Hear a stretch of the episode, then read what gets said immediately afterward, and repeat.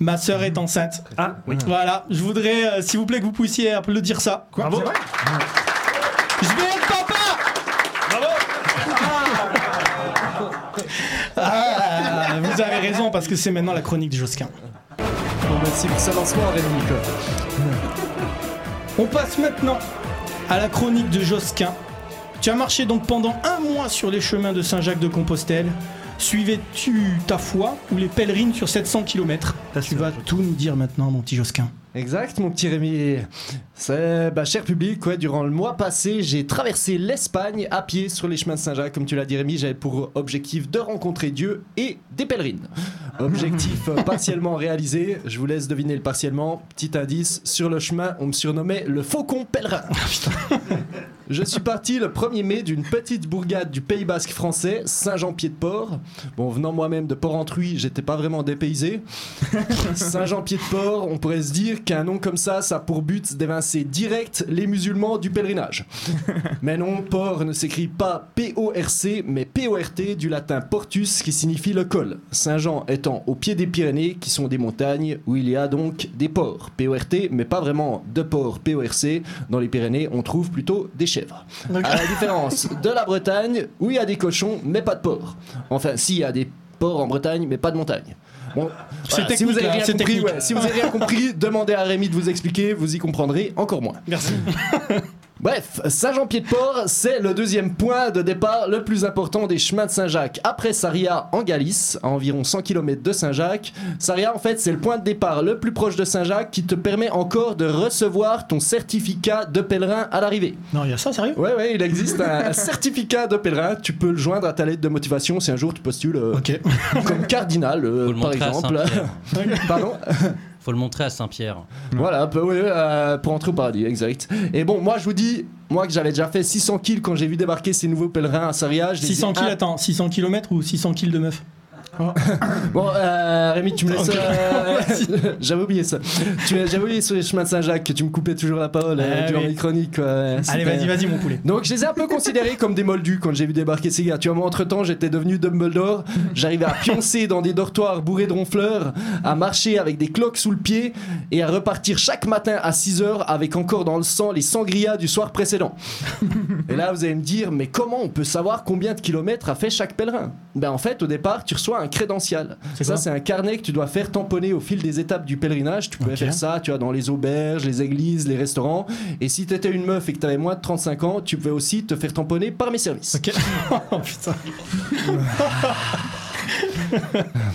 Beaucoup de gens ils me demandent aussi si ma démarche était religieuse. Euh, Pas vraiment. Et les statistiques disent que 43% des pèlerins font, euh, ouais, uniquement en fait, font le pèlerinage pour des motifs religieux, 47%, ce qui est plus important, pour des motifs spirituels, 9% pour des motifs non religieux, genre sportifs, et 0,001% pour ken des meufs.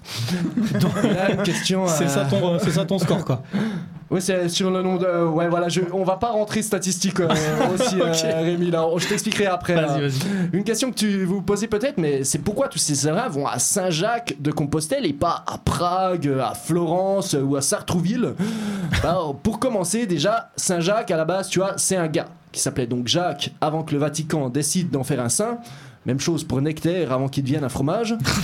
Et Saint-Jacques, de son nom complet, Saint-Jacques de Zébédée, saint patron des fumeurs de weed sans THC, ben Saint-Jacques, c'est un des douze apôtres du Christ. Et son principal fait d'armes est d'avoir évangélisé l'Espagne ou bien la Palestine. Tu vois, l'église catholique en- est, est pas très sûre. Et ça, j'adore le- leur précision. hein. C'est pas vraiment à côté. Si on raisonne comme eux, tu vois, euh, Rémi, toi, t'es un, un putain de mannequin. Merci. Ou bien, euh, bah, t'es juste Rémi. euh, Connard.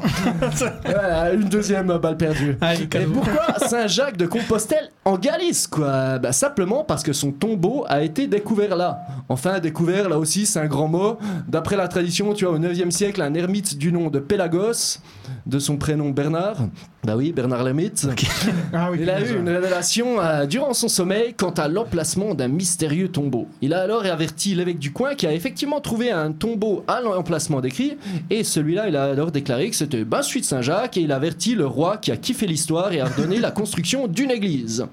Tu vois, conclusion, ça fait peut-être plus de 1000 ans qu'on est plein de couillons à se taper plus de 700 km à pied parce qu'une sorte de Francis Lalanne de l'époque avait inventé un gros mytho.